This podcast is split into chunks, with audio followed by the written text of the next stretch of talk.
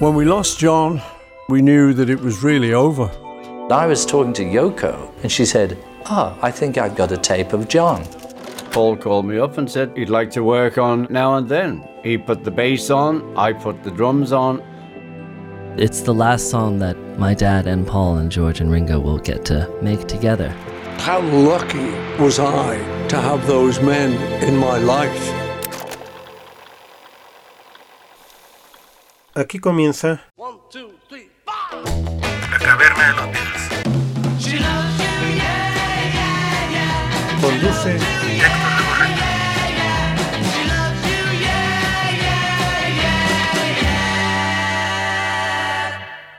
episodio 14 de la temporada 2.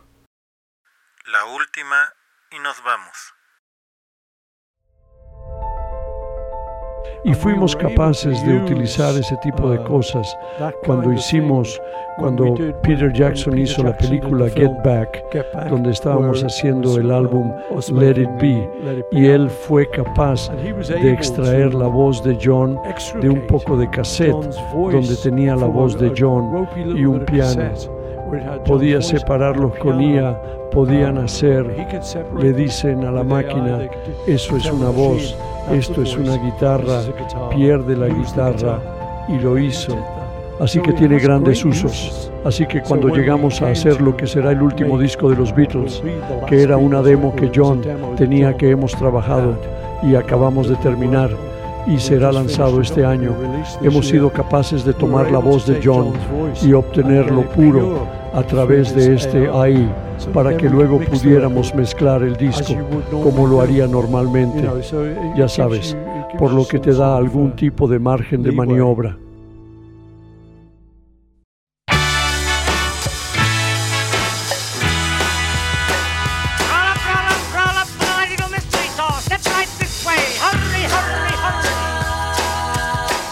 Así como acabamos de escuchar, fue como Paul McCartney dio a conocer al mundo a través de una entrevista con Martha Kearney en BBC Radio 4 el 13 de junio de 2023 que tendríamos este año la canción final de los Beatles.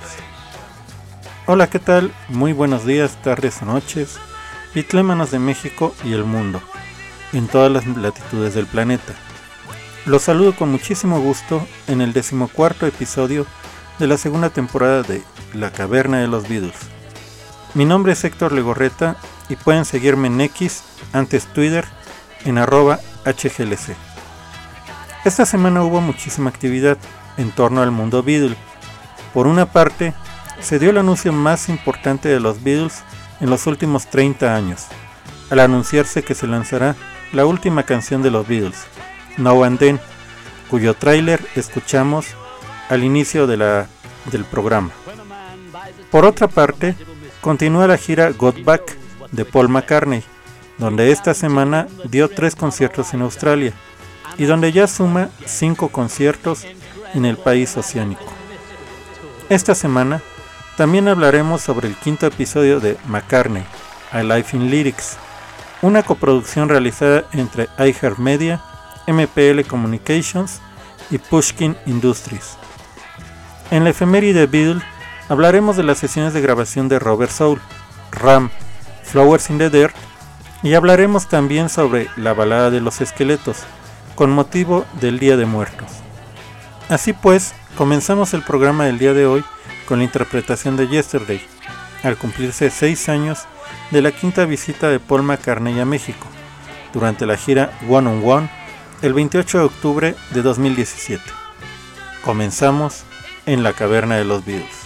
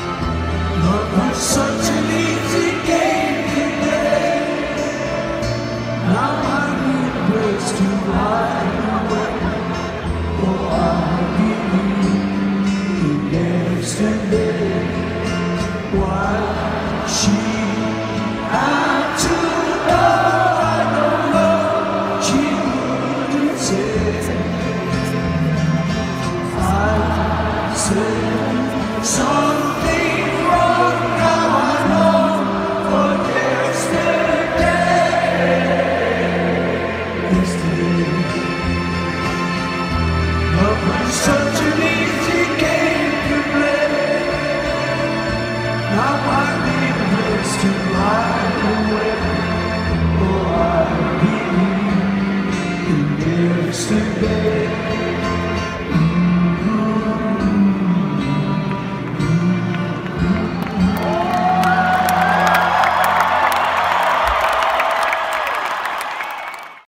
tell you what, why don't you just give me a little bit of his original demo? Just sort of hear how he's playing the piano. We'll come in after this. Yeah. Verse 3 could be like the intro again, you know? Start again. Whoa, when are we ever going to get to sleep? Now, that's a good question. No rest for the wicked. D-I-N, son. Do it, do it now. Come on, back it up a bit. Can I just hear Johnson?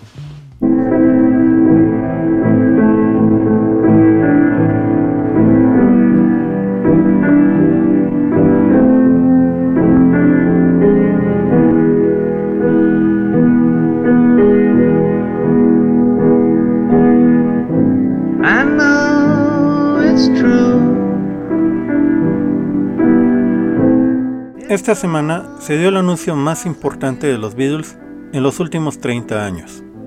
El jueves pasado, 26 de octubre de 2023, se anunció que la última canción de los Beatles, No One Then, será lanzada el próximo jueves 2 de noviembre, como sencillo en vinil de 7 y 12 pulgadas, cassette y digital, y a su vez serán lanzados los álbumes Red and Blue, Rojo y Azul, con canciones adicionadas, e incluyendo también No and Then, al menos en la edición de vinilo. Lo que escuchamos al inicio del bloque fue el spot que fue transmitido a través de la cadena británica ITV el pasado jueves, respecto al próximo lanzamiento de No and Then, que también será acompañado de un documental de 12 minutos que estará disponible en YouTube y en Disney Plus. Así, el próximo jueves seremos testigos de un hecho histórico, el último lanzamiento de una canción de los Beatles, 53 años después de la disolución de la banda y 27 años después del último lanzamiento del cuarteto de Liverpool, cuando el 4 de marzo de 1996 fue lanzada su última canción, Real Love, incluida en la Anthology 2. En el sitio de internet de la banda, TheBeatles.com, se menciona que, juntos y separados, los Beatles siempre han tenido talento para lo inesperado. Y ahora, 2023, trae uno de los lanzamientos más esperados de su larga e interminable historia. No and Then es la última canción de los Beatles, escrita y cantada por John Lennon, desarrollada y trabajada por Paul McCartney, George Harrison y Ringo Starr, y finalmente terminada por Paul y Ringo más de cuatro décadas después. No and Then se lanzará en todo el mundo a las 2 de la tarde GMT, 8 de la mañana tiempo del centro de México, del jueves 2 de noviembre por Apple Corps, Capitol y Universal Music. El sencillo con doble cara A combina la última canción de los Beatles con la primera, el sencillo debut de la banda en el Reino Unido en 1962, Love Me Do, una contraparte verdaderamente apropiada de No Van Den. Ambas canciones están mezcladas en estéreo y Dolby Atmos, y el lanzamiento presenta la portada original del reconocido artista Ed Ruscha. El nuevo video musical de No One Den debutará el viernes 3 de noviembre. Se anunciarán más detalles, incluidos los planes de estreno mundial. Por su parte, la descripción del tráiler en YouTube de No One Den menciona que el accidentado viaje de No One Den hacia su realización tuvo lugar a lo largo de cinco décadas y es producto de conversaciones y colaboraciones entre los cuatro Beatles que continúan hasta el día de hoy.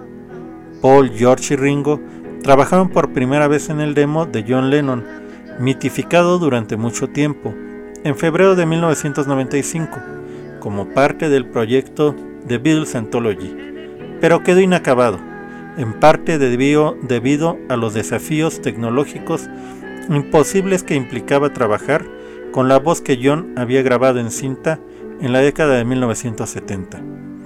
Durante años pareció que la canción nunca podría completarse, pero en 2022 hubo un golpe de suerte. Un sistema de software desarrollado por Peter Jackson y su equipo, utilizado durante la producción de la serie documental Get Back, finalmente abrió el camino para desacoplar la voz de John de su parte de piano. Como resultado, la grabación original pudo cobrar vida y trabajarse de nuevo con contribuciones de los cuatro Beatles. Esta extraordinaria historia de arqueología musical refleja la infinita curiosidad creativa y la fascinación compartida de los Beatles por la tecnología.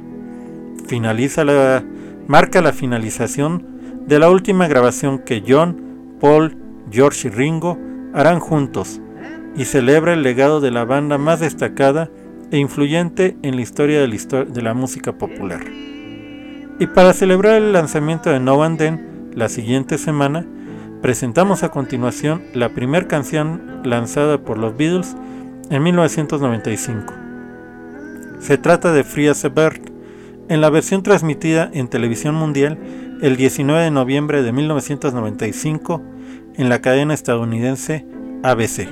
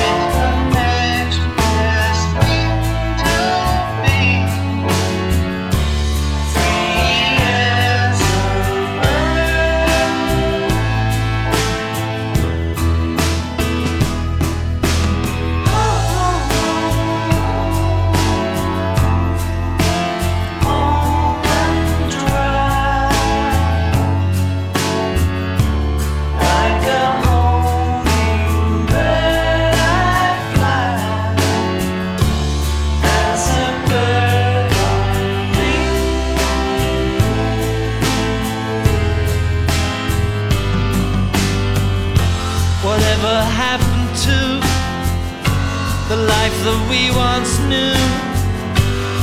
Always made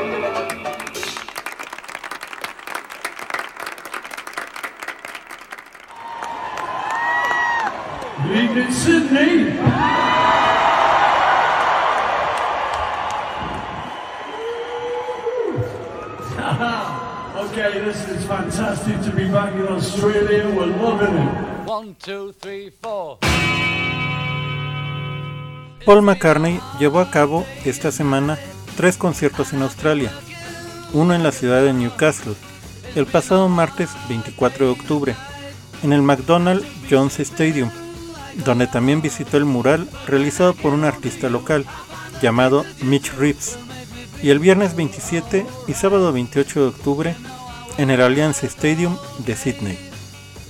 Al igual que la semana pasada, escucharemos los audios que hay disponibles en Twitter de estas canciones. Así, previo al concierto de Newcastle, el martes 24, Paul realizó la prueba de sonido, donde inter- interpretó 15 temas. Primero, un ensayo instrumental. 2. Honey Don't. 3. 20 Flight Rock, agregada para este soundcheck en lugar de One After 909, interpretada en Melbourne. 4. Coming Up.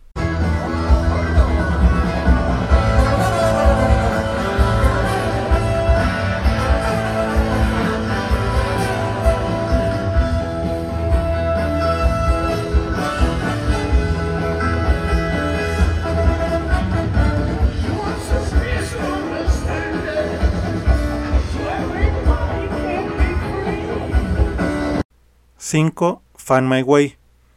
6. Woman and Wives. 7. Let Em In, en lugar de Simon.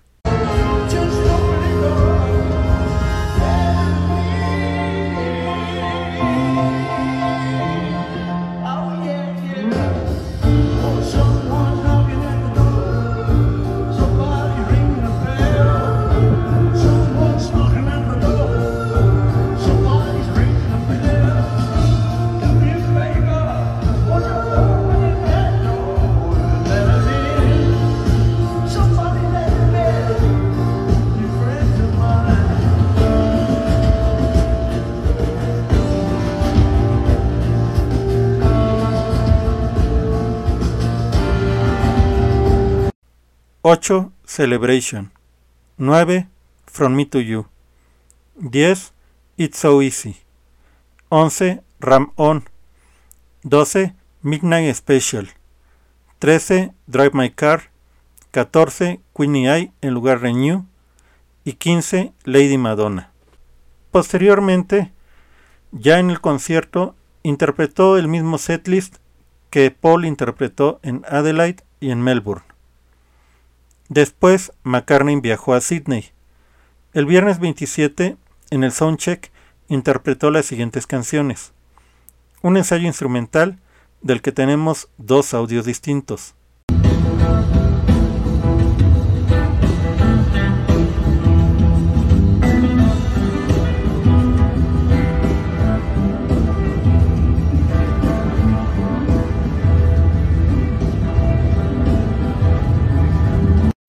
Aquí va el segundo audio.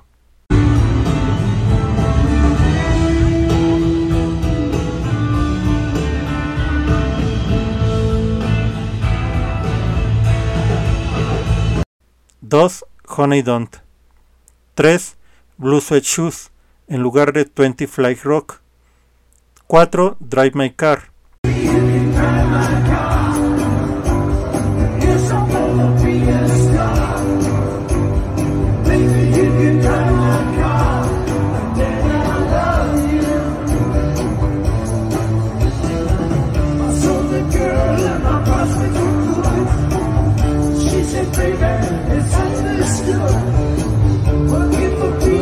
Cinco, Coming Up. 6. Find My Way. 7. Women and Wives. 8. Let Em In. 9. San Francisco Bay Blues en lugar de Celebration.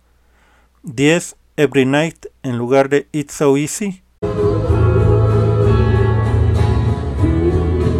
Perdón, pero nada más tenemos 4 segundos de Every Night. 11. From Me to You.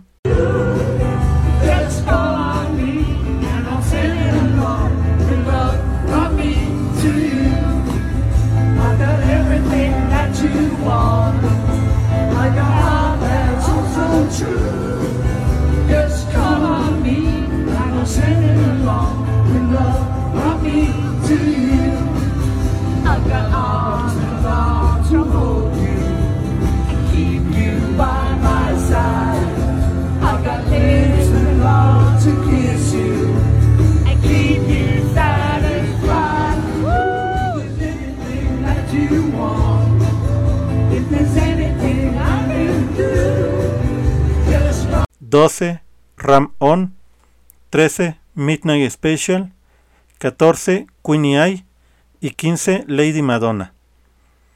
Durante el concierto, una vez más interpretó el mismo setlist de los cuatro conciertos anteriores, sin cambios. Lo interesante vino el, segundo, el sábado 28, en la segunda noche en Sydney. No tenemos el setlist completo del soundcheck, pero podemos adelantar que cantó al menos el ensayo instrumental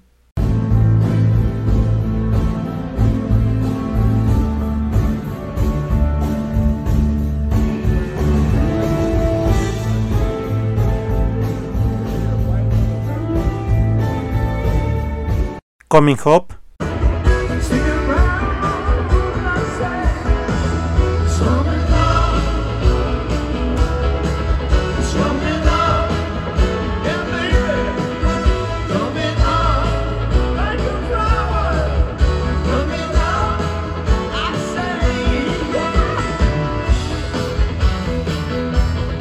Women and Wives, Ram On y Midnight Special, así como tracks distintos de soundchecks anteriores, como Matchbox y Mr. Vanderbilt.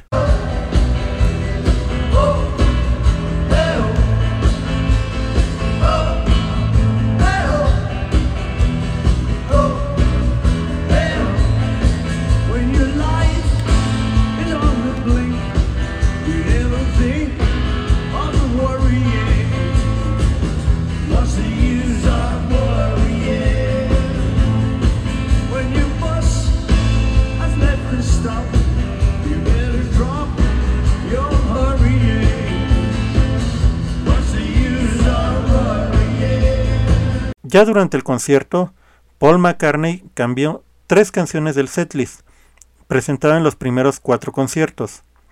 Abrió con A Hard Day's Night, como fue en México en el 2017, en lugar de Can Buy Me Love.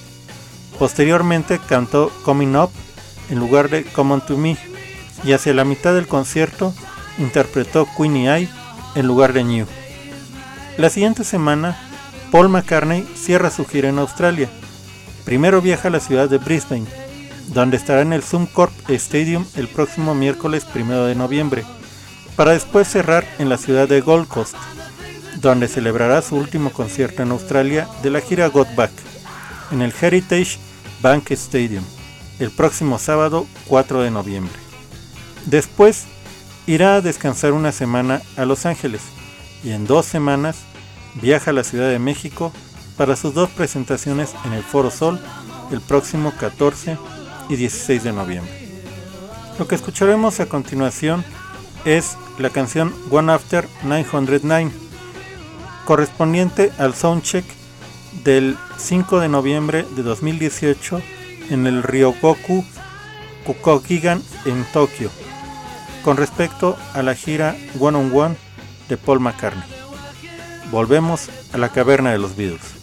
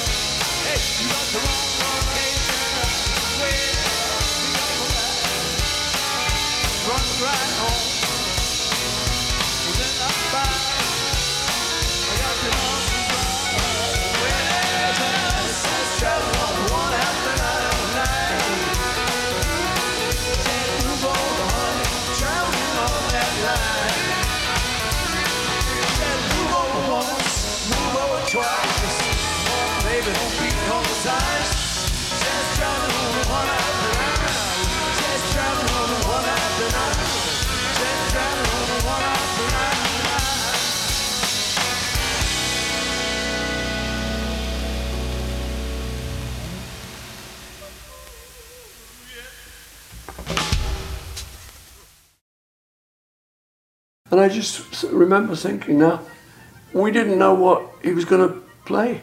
We hadn't written it, but he was booked and he was sitting there. So you'd better get something together, mate. So we just, I just sort of, ah, George Moore said, wait a minute, and wrote it down. Mm-hmm. I just did, and I played a ridiculously high note, and then the, and David Mason said, well, that's out of the range of the piccolo, even the piccolo trumpet, which is a high, high, high trumpet. Mm-hmm. So that's out of the range, and I wish we had a little playful moment where we just looked at each other.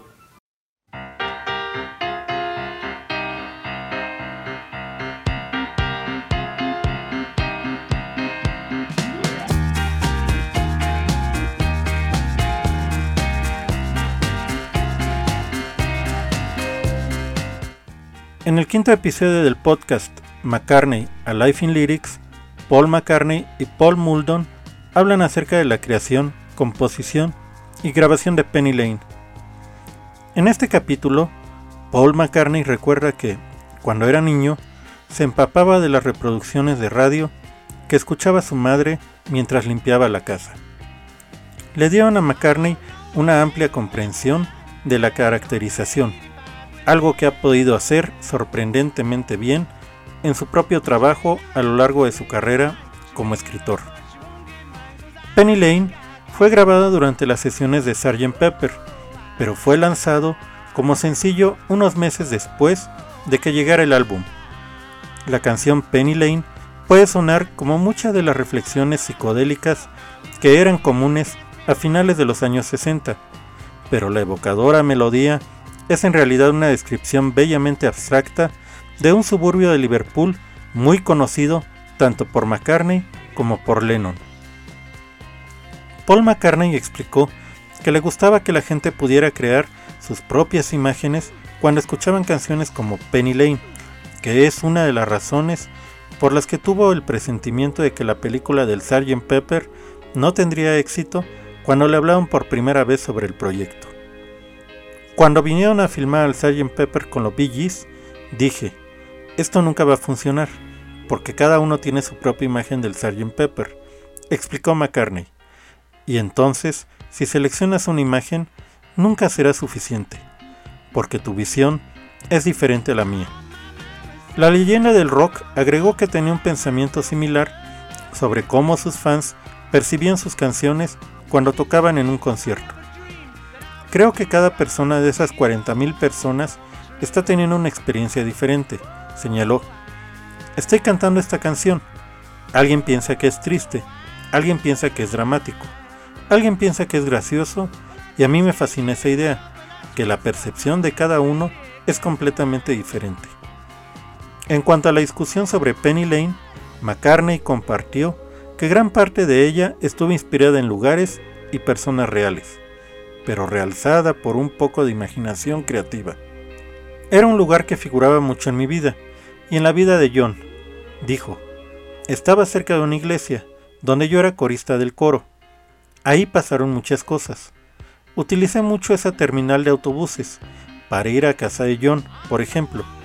El, paisaje es bastante precioso, y lo bueno es que, al escribirlo, John sabía de qué estaba hablando. En cuanto al aspecto creativo de la letra, McCartney señaló que algunas de las líneas que escribió simplemente cayeron, y estaba orgulloso de los evocadores que son, como el bombero que limpia su canción de bomberos. Es una máquina limpia, dijo como ejemplo. Ese tipo de frases se quedan. Hay un poco de algo siniestro al respecto.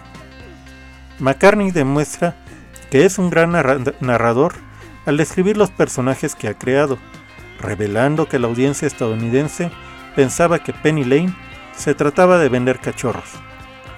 En el episodio del podcast también se abordó el solo de trompeta piccolo que McCartney solicitó después de escuchar el instrumento en una transmisión de la BBC. McCartney tarareó la melodía que quería y Martin la anotó para el trompetista de música clásica David Mason, haciéndolo alcanzar una nota inusualmente alta para una trompeta piccolo. Penny Lane, there is a barber showing photographs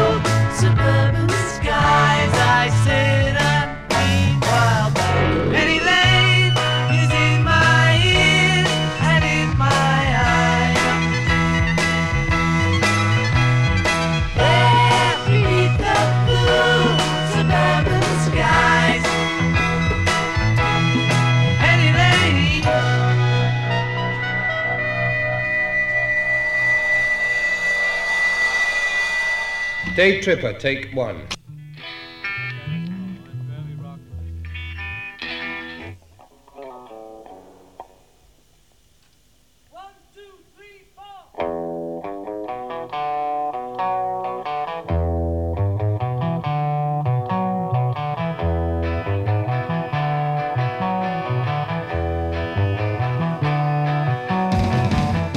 El 24 de octubre de 1965, los Beatles pasaron nueve horas trabajando en la toma 1 de I'm Looking Through You, perfeccionando una pista rítmica y luego sobregrabando la voz principal y la armonía de esta nueva composición de Paul McCartney. Se escribió sobre Jane Asher, la novia de McCartney, durante cinco años. No te ves diferente, pero has cambiado, declara la letra reflejando su insatisfacción con ella y su relación. La letra también hace referencia a su estado cambiante estado emocional. El amor tiene la desagradable costumbre de desaparecer de la noche a la mañana. Paul McCartney habló sobre esta canción en Many Years From Now, de Barry Miles. De hecho, escribí muchas cosas en esa habitación, en la casa familiar de Jane Asher. I'm Looking Through You creo recordar después de una discusión con Jane. Hubo algunos de esos momentos. Como es costumbre en las relaciones, de vez en cuando discutes o no estás de acuerdo en las cosas, y un par de canciones de este periodo eran de ese tipo de cosas. Este lo recuerdo particularmente porque estaba desilusionado por su compromiso. Por aquella época iba mucho al Bristol Old Vic. Basta decir que, que este probablemente estaba relacionado con ese episodio romántico y yo estaba viendo a través de su fachada y darse cuenta de que no era todo lo que parecía. Lo escribiría en una canción y luego me desharía de la emoción. No, no guardo rencores, así que eso me deshace de ese pequeño bagaje emocional. Recuerdo específicamente que este trataba sobre eso, deshacerme de algo de equipaje emocional. Estoy mirando a través de ti y no estás ahí.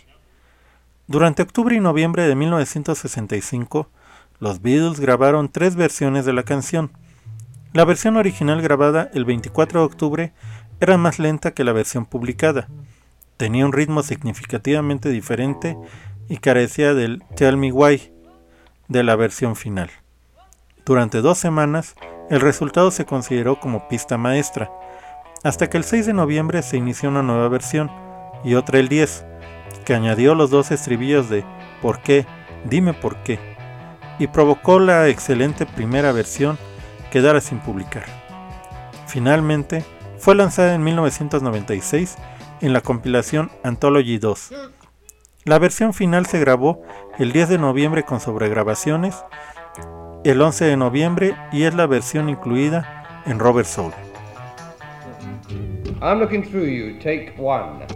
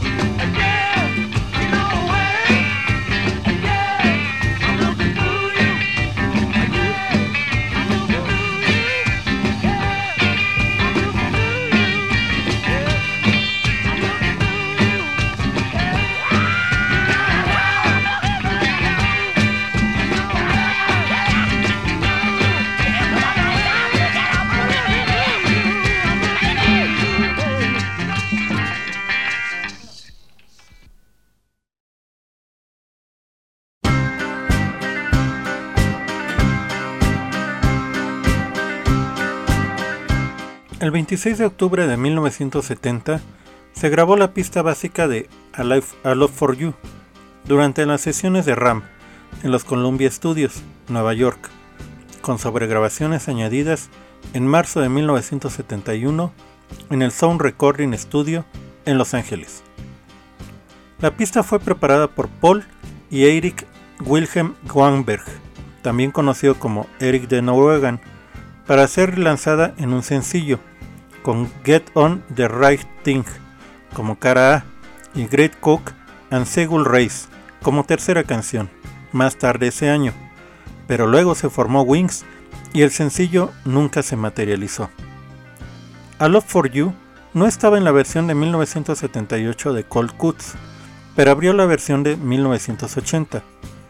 Un remix de febrero de 2002 de Ralph Sall y David Kane se lanzó oficialmente en 2003 en el álbum de la banda sonora de The In-Laws, mientras que el remix de 1986 de John Kelly se lanzó en 2012 como una de las pistas extras de Archive Collection of Ram. Como Paul siguió agregando sobregrabaciones a lo largo de los años, cada versión es un poco diferente. A Love for You aparece en la banda sonora de la película The In-Laws de 2003. En la página de los Beatles de Abbey Road se publicó el 5 de mayo de 2003. Hablé con Ralph Sol, el supervisor musical de The In-Laws, quien me dio la siguiente información sobre las dos pistas inéditas de Maca que aparecen en la película. A Sal se se le proporcionaron varias pistas para la canción que, si bien se remonta a las sesiones de grabación de principios de 1971 de la CBS de Nueva York para el álbum Ram de McCartney, había sido objeto de varios intentos de sobregrabación por parte del ex Beatle a lo largo de los años, como ha sido el destino de muchos títulos inéditos de McCartney. Originalmente incluía a Paul y a Linda McCartney, el baterista Denny Sewell y el guitarrista Hugh McCracken, quienes grabaron la pista básica, explica Sol, señalando que era esta versión la que había sido pirateada previamente.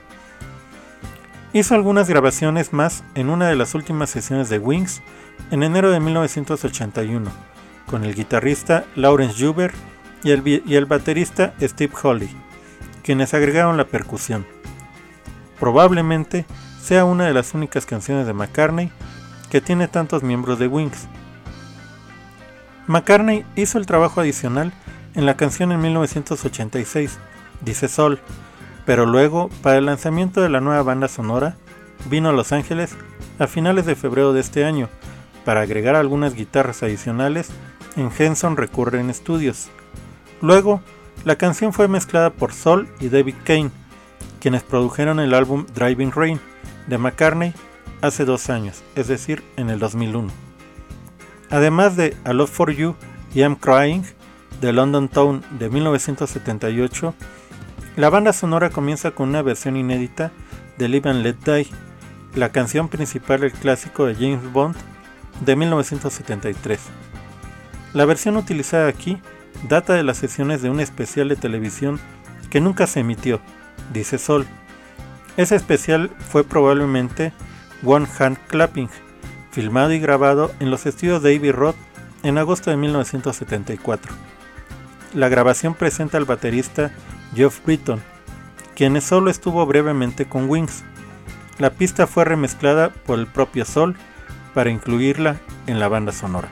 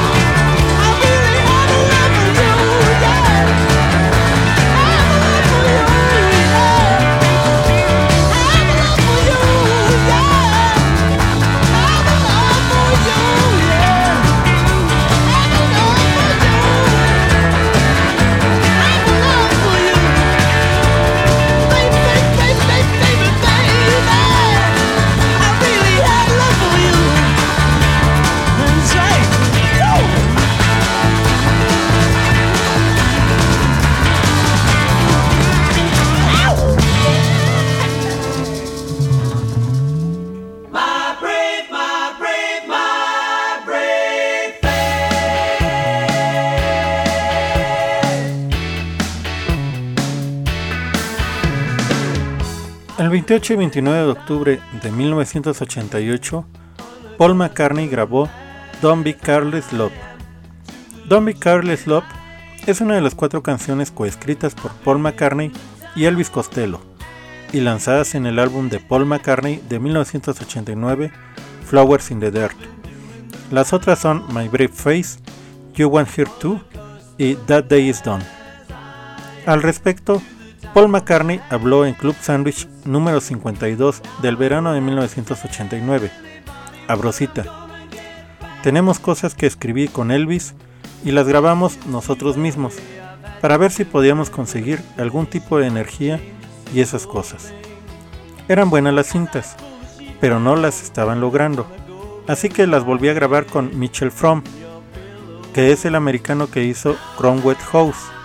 Arreglamos una de las pistas que Elvis Costello y yo habíamos hecho, Carles, porque nos gustaba la voz y solo necesitábamos arreglarla un poquito.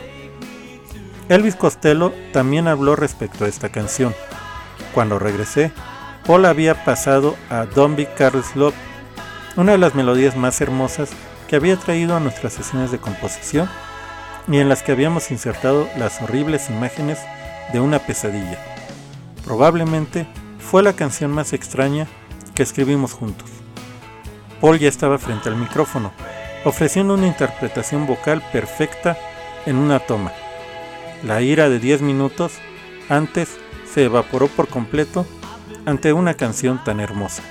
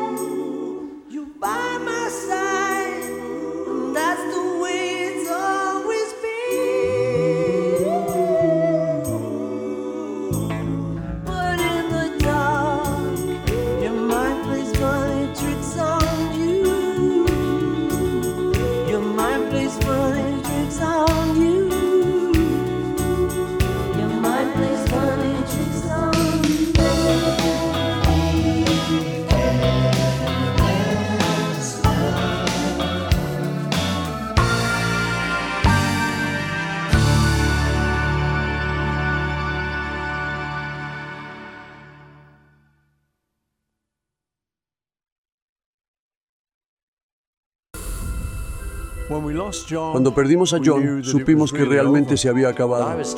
Hablaba con Yoko y me dijo, creo que tengo una cinta de John. Paul me llamó. Y me dijo que le gustaría trabajar en Now and Then. Él puso el bajo, yo puse la batería. Es la última canción que mi padre y Paul y George y Ringo harían juntos. Qué suerte tuve de tener a esos hombres en mi vida.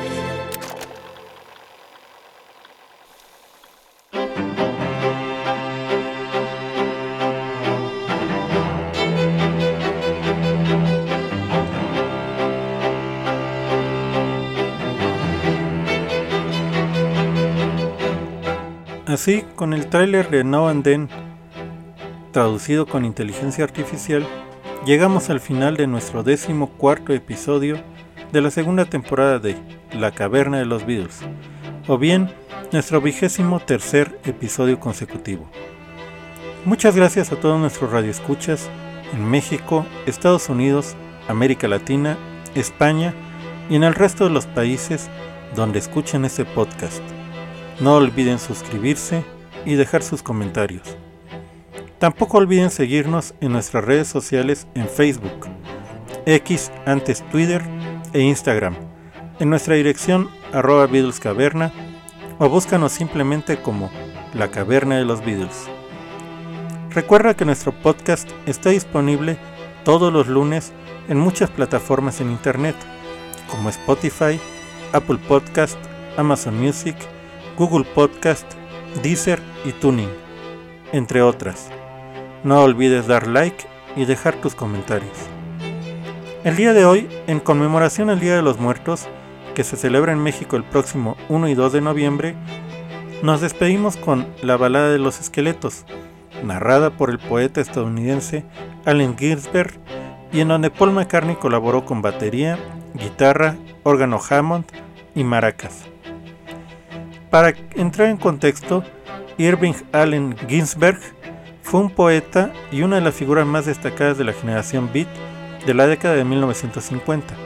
Nació en 1926 y murió en 1997. Se opuso enérgicamente al militarismo, materialismo económico y a la represión sexual. Es conocido principalmente por su poema épico Aullido, Howl, en, el que denunció lo que consideraba fuerzas destructivas del capitalismo y de la conformidad en Estados Unidos. A finales de 1996, el poeta Beat tenía 70 años y su salud empeoraba. Le quedaba menos de un año de vida, pero Ginsberg logró mantenerse cultural y políticamente relevante hasta el final. Su último gran proyecto fue una colaboración con Paul McCartney y Philip Glass, entre otros, en una adaptación musical de su poema La balada de los esqueletos. El, poema se publicó por primera vez en 1995. El clima político estadounidense del que surgió tiene un parecido sorprendente con el que vivimos hoy. Lo comencé, dijo Ginsberg a Harvey Kurbik de Los Angeles Times en 1996, debido a toda esa tontería inflada sobre los valores familiares, el contrato con Estados Unidos, Newt Grinch y toda la charlatanería en la radio y la Ruch Limbaugh y todos esos tipos. Parecía desagradable, estúpido y algo subcontradictorio. Así que pensé en escribir un poema para sacarlo del ring. Las imágenes esqueléticas se inspiraron en la festividad mexicana del Día de los Muertos y dan un toque divertido a la vanidad de los deseos humanos. Es un viejo truco, dijo Ginsberg a Steve Silverman en una entrevista de 1996 para Hot Wired, disfrazar a personajes arquetípicos como esqueletos, el obispo, el papa, el presidente, el jefe de policía. Hay un pintor mexicano, Posada, que hace exactamente eso. En octubre de 1995, Ginsberg visitó a Paul McCartney y su familia en su casa de Inglaterra. Recitó la balada de los esqueletos, mientras una de las hijas de McCartney la filmaba. Como Ginsberg le recordó a Silverman, le mencionó que tenía que dar una lectura con Ein Waldman y otros poetas en el Royal Albert Hall, y que estaba buscando un guitarrista que lo acompañara. ¿Por qué no me pruebas? dijo McCartney. Me encanta el poema. Ginsberg continuó la, historia. Llegó a las 5 de la tarde para la prueba de sonido y compró una caja para su familia. Reunió a todos sus hijos, cuatro de ellos y su esposa, y se sentó durante toda la velada de poesía, y no dijimos quién iba a ser mi acompañante. Lo presentamos al final de la, de la velada, y luego se escuchó un rugido en el solo del Albert Hall y eliminamos la canción. Dijo que si alguna vez conseguía grabarlo, que se lo hiciera saber. Así que se ofreció como voluntario. Hicimos una pista básica y se la enviamos, en 24 pistas, y él añadió maracas y baterías, que eran necesarias. Le dio un esqueleto, le dio forma, y también en órgano. Estaba tratando de conseguir ese efecto de Al Cooper en los primeros Dylan, y, y la guitarra, así que trabajó mucho en eso. Y luego lo recuperamos justo a tiempo para que Philip Glass completara sus arpegios en el piano. La grabación fue producida por Lenny Kane, guitarrista del Patti Smith Group, quien había reunido a un grupo de músicos para interpretar la canción en un evento benéfico del Tibet House en abril de 1996. Un miembro de la audiencia esa noche era Danny Goldberg, presidente de Mercury Records y fanático de Ginsberg. Invitó al poeta a grabar la canción y todo salió bien rápidamente.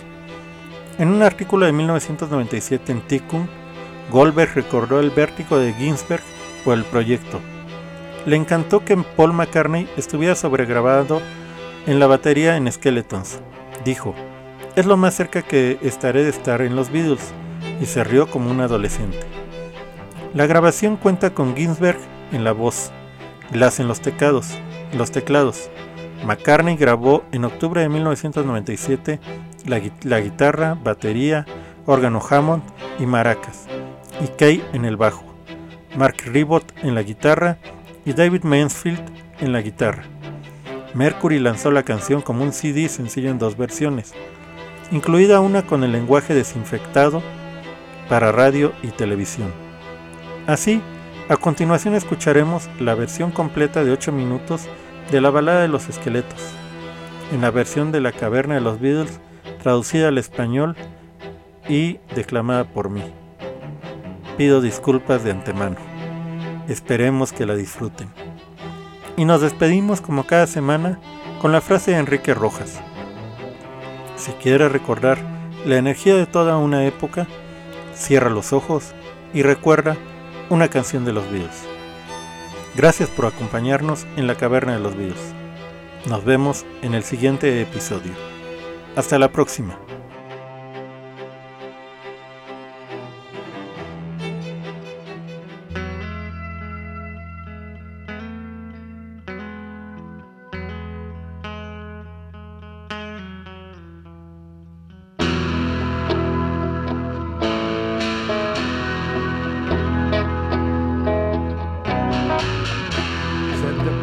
El esqueleto presidencial, no firmaré el proyecto de ley.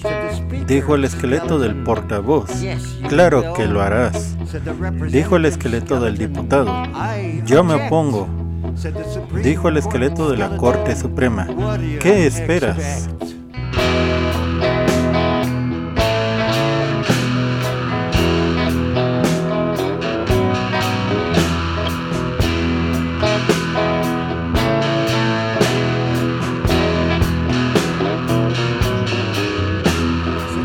Dijo el esqueleto militar, compra bombas estelares. Dijo el esqueleto de clase alta, maten de hambre a las madres solteras. Dijo el esqueleto de Yahoo, detengan el arte sucio. Dijo el esqueleto de la derecha, olvídate de tu corazón.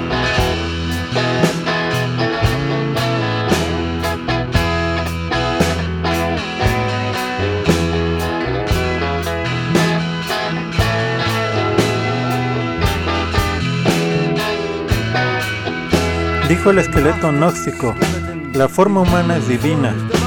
Dijo el esqueleto de la mayoría moral, no, no es mío. Dijo el esqueleto de Buda, la compasión es riqueza. Dijo el esqueleto corporativo, es malo para tu salud. Dijo el viejo esqueleto de Cristo, cuidar a los pobres. Dijo el esqueleto hijo de Dios, el SIDA necesita cura. Dijo el esqueleto homófobo, los gays apestan. Dijo el esqueleto patrimonialista, los negros no tienen suerte.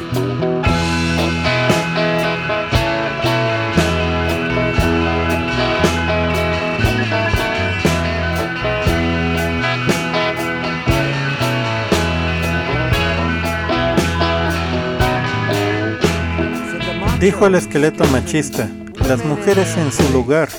Dijo el esqueleto fundamentalista, aumentar la raza humana. Dijo el derecho a la provida, el feto tiene alma. Dijo el esqueleto proabortista, mételo en tu agujero.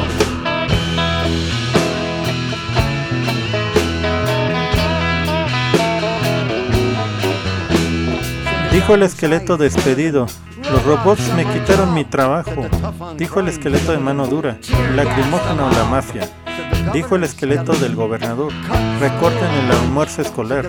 Dijo el esqueleto del alcalde, cómete la crisis presupuestal. Dijo el esqueleto neoconservador, los sin techo fuera de la calle. Dijo el esqueleto del libre mercado, úsalos como carne.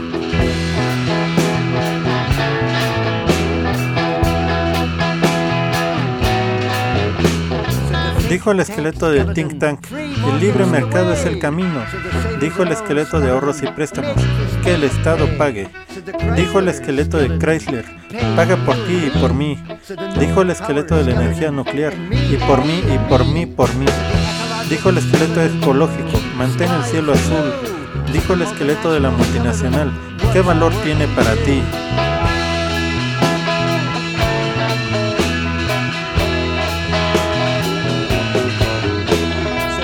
Dijo el esqueleto del Telecan, hazte rico, libre comercio. Dijo el esqueleto de la maquiladora, talleres clandestinos, bajos salarios. Dijo el esqueleto rico del GAT, un mundo, alta tecnología. Dijo el esqueleto de la clase baja, métetelo en el cuello. Dijo el esqueleto del Banco Mundial, corta tus árboles. Dijo el esqueleto del FMI, compra queso americano.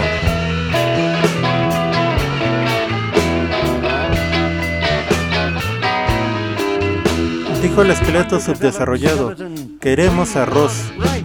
Dijo el esqueleto de las naciones desarrolladas, vende tus huesos por dados.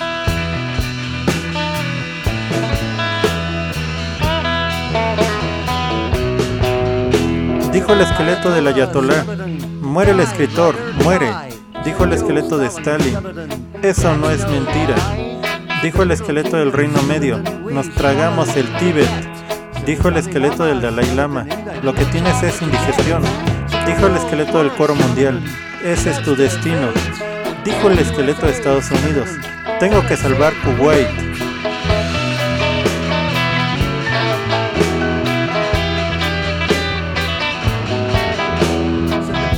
Dijo el esqueleto petroquímico, a rugir bombarderos. Dijo el esqueleto psicodélico, fúmense un dinosaurio. Dijo el esqueleto de Nancy, solo di no. Dijo el esqueleto rasta, vuela Nancy, vuela.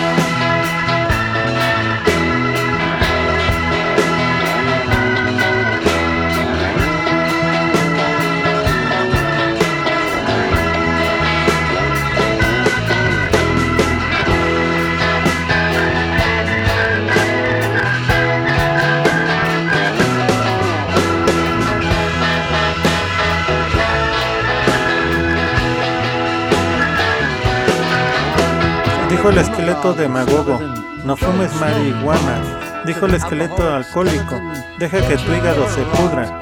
Dijo el esqueleto drogadicto, no podemos conseguir una dosis. Dijo el esqueleto del gran hermano, cárcel los idiotas. Dijo el esqueleto del espejo, hola guapo.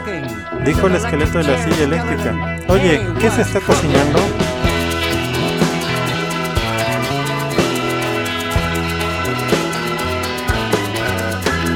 Dijo el esqueleto del talk show, que te chinguen en la cara. Dijo el esqueleto de los valores familiares, mi masa de valores familiares. Dijo el esqueleto del New York Times, eso no es digno de imprimirse. Dijo el esqueleto de la CIA, ¿no entiendes una indirecta?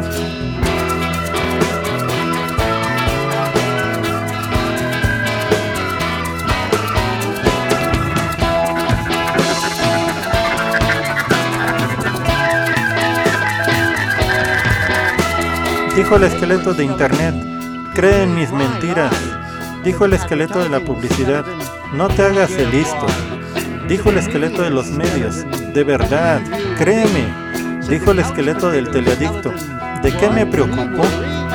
Dijo el esqueleto de la televisión, coma de mis sonidos. Dijo el esqueleto del noticiero, eso es todo, buenas noches.